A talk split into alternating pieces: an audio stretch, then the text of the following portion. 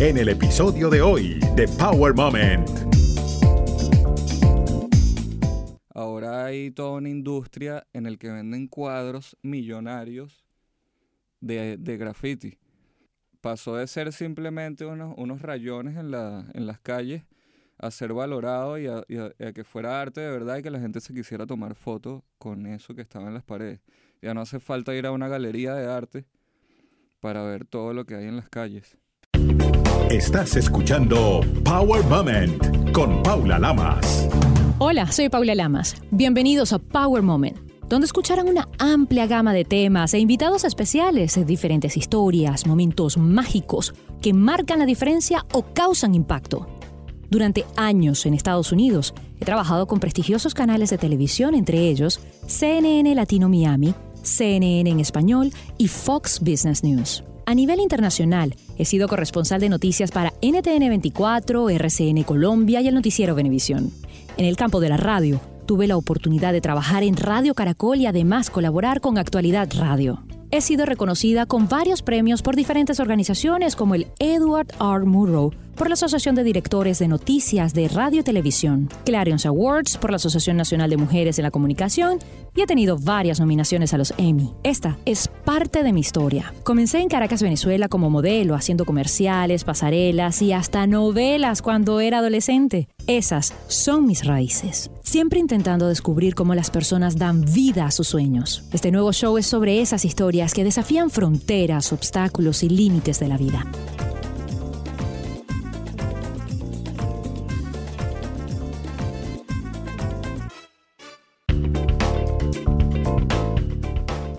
En los últimos 30 años se ha visto un aumento del arte callejero en el mundo. Algunos de estos artistas fomentan la responsabilidad social, dejando una huella significativa en cada graffiti que plasman y que logran infundir orgullo en las comunidades de manera creativa. Junto al artista venezolano Alex Sinescalchi, conoceremos más sobre la evolución del graffiti, la técnica del stencil y cómo este joven utiliza su talento para expresarse de repente el arte callejero empezó a cobrar un valor. ¿Desde qué momento crees tú que los grafiteros dejaron de ser esos muchachos que rayaban las paredes para pasar como a veces te denominas a ti mismo un obrero de las artes? Ok. Bueno, en mi caso fue muy distinto a los demás grafiteros, porque en aquel momento yo era un muchacho entre 15 y 16 años y andaba rayando paredes como loco, co- como cualquier muchacho, súper intenso, ¿no? Y resulta que yo en vez, de dejar, en vez de dejar mi nickname o mi AK, yo colocaba mi correo. Y era muy cómico porque nadie estaba dejando correo, entonces el correo me estaban escribiendo muchachas. Y- pero en una de esas, que fue cuando todo dio el giro, me escribió Oscar Pérez, que es actualmente asilado en Perú, un político, no el que el régimen mató, sino el que está, que ya es un Político señor, venezolano. político venezolano. Y me escribe y me dice, mira, chamo, yo quiero hacer unos grafitis contigo, quiero que te unas con nosotros. Tenemos un mural en la Avenida Victoria. Vamos a hacer el primer mural de la Victoria. Entonces yo, bueno, claro, sí. Yo era un niño, yo no le digo nada a mi familia. Yo tenía, mm, sí, eso, entre 15 y 16 años. Y me voy sábado a las 7 de la mañana con ellos. Y resultó que salí en prensa, televisión, radio. Y cuando mi mamá me ve, casi le da un infarto, ¿no? Mira, Y el niño, claro, mi familia es súper opositora, pero no se esperaba que me metiera en esa clase de peligro. en- aunque en ese momento no era tan peligroso el tema de la oposición con el gobierno, igual era un tema. ¿Cómo resolviste el lío con tu mamá? No le dije nada, le dije, no, no, yo, no, yo más nunca lo vuelvo a hacer. pero ya estaba saliendo, a esa edad estaba saliendo en periódico. Y era una locura, y las vecinas le avisaban, y, tu- y mi papá compraba periódico y lo veía. Pero ya ahí no había más nada que hacer. Eh, te dijeron, este es un caso perdido. Es todo un caso perdido. Lo que sí me jalaron las orejas un momento. Mira, tú tienes que estudiar, tú estás en el colegio. Primero estudia y después haces tus negocios. Estudio, normal, me gradué quinto año. Estudio después diseño gráfico y en el 2007 me gradúo de diseñador gráfico. Ahí es cuando ya me voy profesionalmente Em, y seguí con... Ajá. ¿Tú crees que este mural, eh, el primero que hiciste en la Victoria en Caracas, en Venezuela, te abrió las puertas entonces a nivel profesional? Sí, indudablemente eso fue sin saberlo y sin buscarlo. Simplemente con poner el correo, con colocar el correo en aquella pared, ahí pasó todo. ¿Cuál fue el primer elemento que utilizaste para plasmar eh, algo en una pared? Spray, simplemente con spray, yo pintaba con, con puro spray. ¿En qué te inspirabas tú en el momento de crear algo? Mira, yo a esa edad colocaba un carácter que era como un personaje que era básicamente yo y yo tenía un cuerno donde escribía poemas y canciones y entonces yo agarraba, hacía el, el personaje y escribía un poema. Y eso era todo lo que yo hacía. Claro, después todo eso fue mutando, después me fui, cuando, como te digo, cuando estudié, me fui por la parte de la síntesis gráfica y estudié todo lo que hago en- hoy en día, que es el stencil, que es la plantilla, y es cuando creo una marca enfocada en el stencil, ¿eh? arte urbano enfocado en stencil. Es bien interesante porque estás diciendo que hacías poemas, aparte de pintar, escribías canciones, o sea que eres bien inquieto y eres un artista, se podría decir, completo. ¿Todavía Bueno, sigues sí. escribiendo canciones y No, no, ya no, ya no, ya, ya me dejé esas intensidades. Bueno, vamos a dejarlo hasta ahí, pero eh, lo que sí quería saber es, desde tu perspectiva, a nivel general, ¿cómo describes la cultura urbana? Mira, eh, cada artista o cada grafitero o cada exponente de cualquier género de arte te va a responder algo distinto. Yo lo veo que mm, es una expresión que en este momento es respetada. Cuando yo estaba chamo no era tan respetada como ahora. Ahora hay toda una industria en el que venden cuadros millonarios de, de graffiti. Y está el caso de Wynwood en Miami, que es la meca del arte urbano. Eh, todo el mundo quiere estar ahí. eh, y, y todos, todos, todas las personas que manejan redes sociales quieren tomarse una foto en este lugar. Entonces pasó de ser simplemente unos, unos rayones en, la, en las calles a ser valorado y a- y a que fuera arte de verdad y que la gente se quisiera tomar fotos con eso que estaba en las paredes. Ya no hace falta ir a una galería de arte para ver todo lo que hay en las calles. De hecho, es el epicentro de arte callejero de los Estados Unidos. Wynwood eh, pues, le permite a más de 3.000 artistas poder plasmar esas obras allí en esas paredes y que sean consideradas arte, literalmente. Si comparas lo que me acabas de decir de la cultura urbana en general con la cultura urbana con la que creciste en Caracas, ¿cómo me la puedes diferenciar? ¿Cómo era esa Caracas de los 90 y los 2000 comparado a ahora? Era más rebelde y, y en este momento la mayoría de los grafiteros lo que, lo que buscan lo que buscamos es que nos paguen por lo que estamos haciendo, ¿no? Porque para eso lo estudiamos, para eso nos dedicamos. No es como que, bueno, simplemente voy a rayar, voy a rayar una pared, no, es, un arte que, que ahora se valora y se paga muy bien. Pero claro, el artista es el que es el que le tiene que dar la seriedad. Pero todo establecimiento, restaurante, kiosco, local, nocturno o tiendas quieren tener un graffiti. Y todos ellos quieren pagarlo bien, si, dependiendo tu, tu nivel de, de pintura, por decirlo así. Tú estabas hablando justamente de un estilo que crea, que, que en el que trabajas, en el que te defines. El stencil es simplemente la síntesis gráfica, es llevar una imagen, una fotografía, a, un color o dos colores. Eh, agarrar las sombras, las manchas y que se entienda que, por ejemplo, es un rostro pero en blanco y negro. Agarrar simplemente las partes como las cejas, las pestañas, la boca y hacer la plantilla es el corte en, en una cartulina o en un acetato, simplemente es eso. Todo es la eso lo- combinación de dos entonces, de dos artes. Sí, todo eso lo llevé, exacto, porque viene, son varias cosas, entre fotografía, arte y al final se, se convierte en una plantilla, que todo esto lo llevé a, a ropa. O sea, todas estas plantillas las puedes, de, desde pintar en la pared hasta pintar en, en una franela, por ejemplo. Sí, eh, y, y justamente de eso quería hablar, porque eh, son dos cosas diferentes que las uniste, hiciste de una u otra forma inercia en ellas y creaste tu propio estilo. ¿Cuándo, cómo y dónde fue que te inspiraste para decir, esto es lo que voy a hacer? Yo creo que por mi cuenta no fue, la gente me fue llevando a eso. sí. Porque la gente ya me empezó a pedir, mira, quiero, ¿por qué no me haces eso en una franela? Yo quiero tener algo tuyo.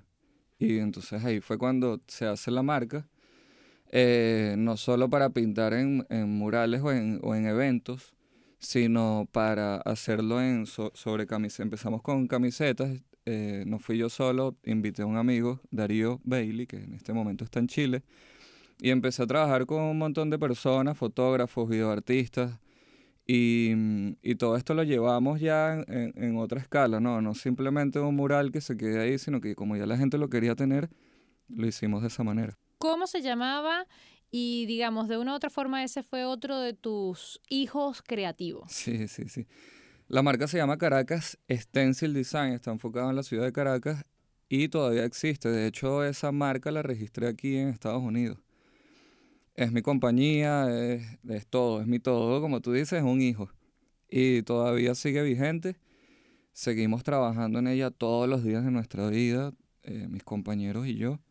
Y bien. De hecho, eh, a través del arte uno expresa no solamente sus pensamientos, sus sentimientos, tú pudiste de una u otra forma eh, plasmar también eh, lo que estaba ocurriendo y lo que estaba sintiendo cierto sector de la población en Venezuela. Eso te inspiró para crear una serie de cuadros que se llama La peste de Caracas, pero Estuviste involucrado también con Amnistía Internacional, con organizaciones eh, reconocidas a nivel internacional. Cuéntanos un poco sobre ese trabajo a nivel ah, activista, digámoslo así. En la peste de Caracas fue justamente mi transición de que estoy saliendo de Venezuela. Y antes de llegar a, salir de Venezuela, trabajé con varias organizaciones como Sin Mordaza, eh, Un Mundo Sin Mordaza, eh, Provea, Amnistía Internacional, hice grafitis gigantes para ellos y al igual que, que muchas plantillas que rodaron por toda Venezuela con Sin Mordaza, trabajé con muchas organizaciones que estaban en contra de todo lo que está pasando, que aún siguen luchando en contra del régimen de, de, Maduro, pues, del gobierno. ¿Por qué con ellos? ¿Por qué, eh, qué era lo que desde tu perspectiva estabas viendo que no estaba correcto? Todo lo que estaba pasando, todo se estaba yendo a pique eh, no había libertad de expresión. Sabemos que en Venezuela no hay libertad de expresión y que yo no podía hacer grafitis normales sabiendo todo lo que estaba pasando.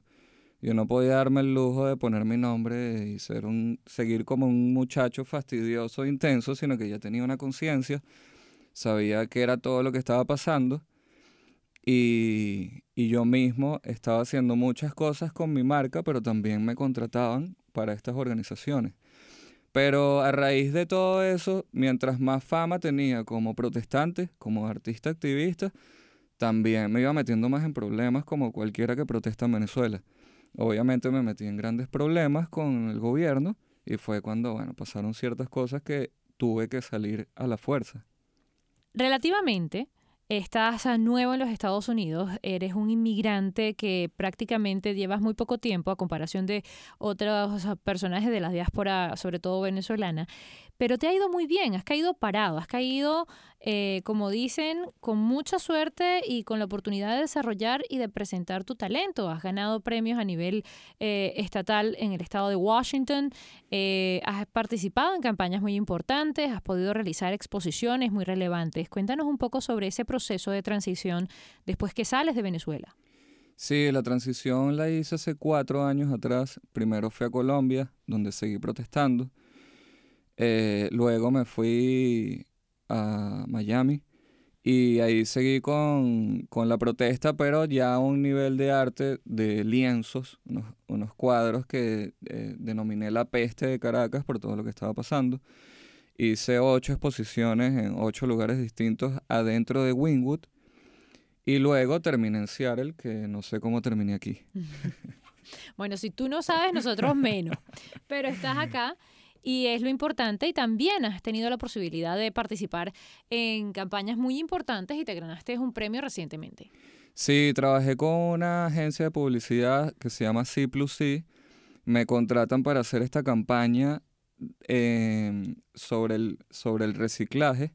Hago cuatro cuñas para televisión y redes sociales y 15 imágenes eh, generales por lo de la, la lata, el papel y, y el plástico. Una campaña de reciclaje. Una campaña de reciclaje.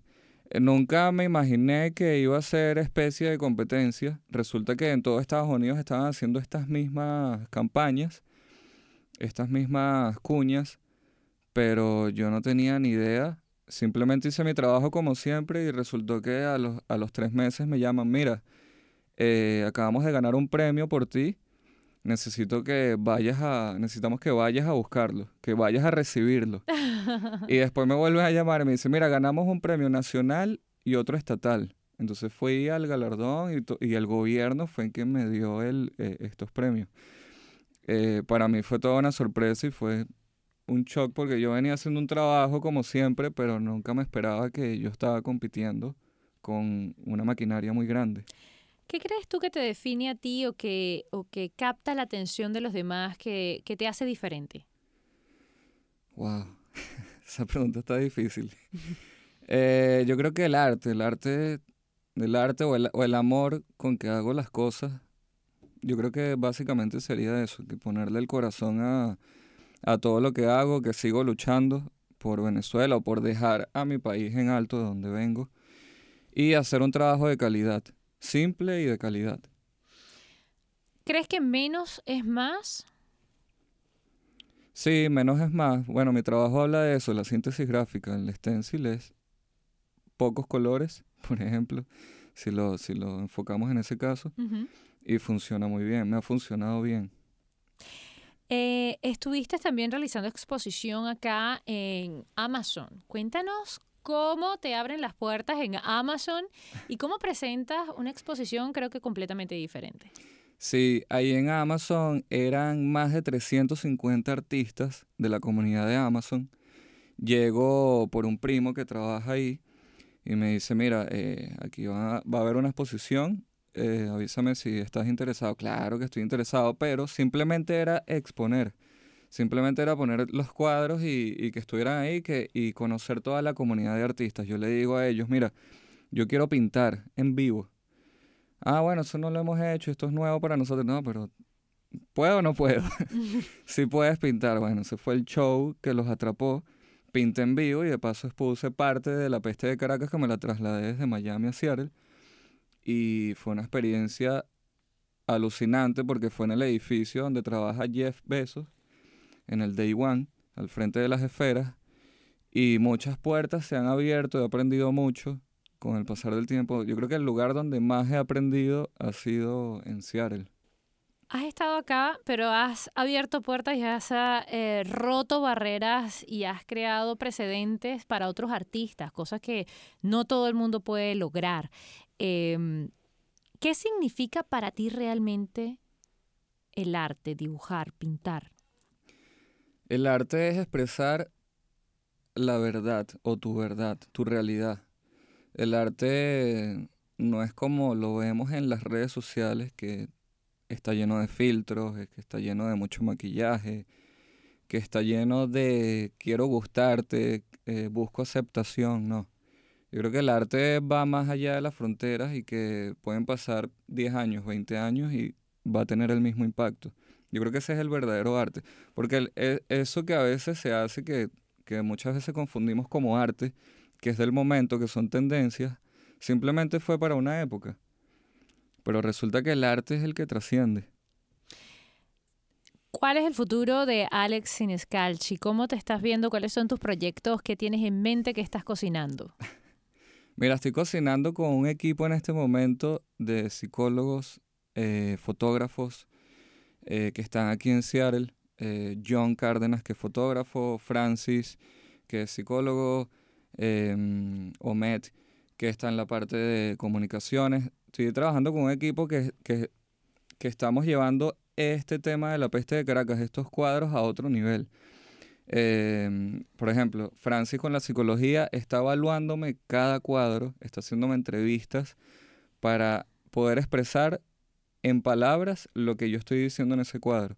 Entonces estamos haciendo un libro. A pesar de que el arte es subliminal y Claro, cada quien lo quien interpreta como quiere. Sí, sí, sí. Entonces ha sido súper difícil por ese tema porque hemos trabajado durante meses tratando de darle el enfoque que queremos y que la, para que la gente lo entienda, pero claro, cada quien le da su, su, su, punto de vista, ¿no? Pero en este libro simplemente vamos a hablar de lo que significa, o sea, de, de a dónde iba eso, qué estaba pasando en ese momento. Em, la idea es seguir exponiendo, ¿cómo me veo en cinco años? Seguir exponiendo, seguir ayudando, seguir colaborando, seguir con acciones, eh, seguir con la protesta de siempre. Creo que no, no me puedo detener. ¿Cuál ha sido el power moment para ti? Wow, yo creo que han habido varios. Eh, creo que el primero fue cuando eh, vi que en, el, que en el mundo del arte había un valor cuando, cuando era un muchacho. El, el otro fue cuando salí de Venezuela porque fue un choque que yo no quería. Pero valió la pena porque ahora puedo ayudar más de lo que pude haber estado ayudando estando adentro. Y, y el último creo que ha sido ahorita con este premio aquí en Estados Unidos, estas dos premiaciones, creo que me, me cambiaron la vida y siempre están pasando cosas que son un, un, un choque. ¿Cuál sería tu consejo poderoso para quienes nos están escuchando ahora? Lo único que puedo decir es no desistir, no dejar de luchar por lo que tú crees. Va a haber muchas personas que, aunque sean amigos o no amigos, te van a decir, no, eso no se puede, no, eso no, no. Quien no lo puede lograr eres tú porque no te ves ahí, porque tú no estás ahí, no, pero tú sí lo puedes lograr. Creo que, que, que es no desistir, seguir y seguir hasta que lo logres, hasta triunfar y estar en donde quieres estar, porque sí se puede lograr. Como inmigrante, ¿qué has aprendido? Wow, he aprendido a gatear, a comunicarme, porque soy como un niño, soy un bebé que está naciendo y que apenas tiene cuatro años afuera. Había todo un universo afuera de mi, de mi círculo, donde yo estaba en Venezuela. Dentro de, mi burbuja había algo más y yo no lo sabía. En este momento sí, estoy aprendiendo a comunicarme, aprendiendo a hablar con la gente, aprendiendo otras culturas, conociendo eh, gente de muchísimos países y para mí eso es grandioso porque el arte me ha llevado a comunicarme con, con otras personas. Alex Sinescalchi, gracias por tu tiempo, gracias por tu historia, gracias por tu sinceridad y sobre todo por este power moment que hemos tenido. Gracias a ti, Paula, gracias por la invitación. Recuerda seguir a Power Moment en las redes sociales, arroba Power Lamas en Twitter e Instagram y en Facebook, Power Moment with Paula Lamas. Esta es una producción de GSG. Estás escuchando Power Moment con Paula Lamas.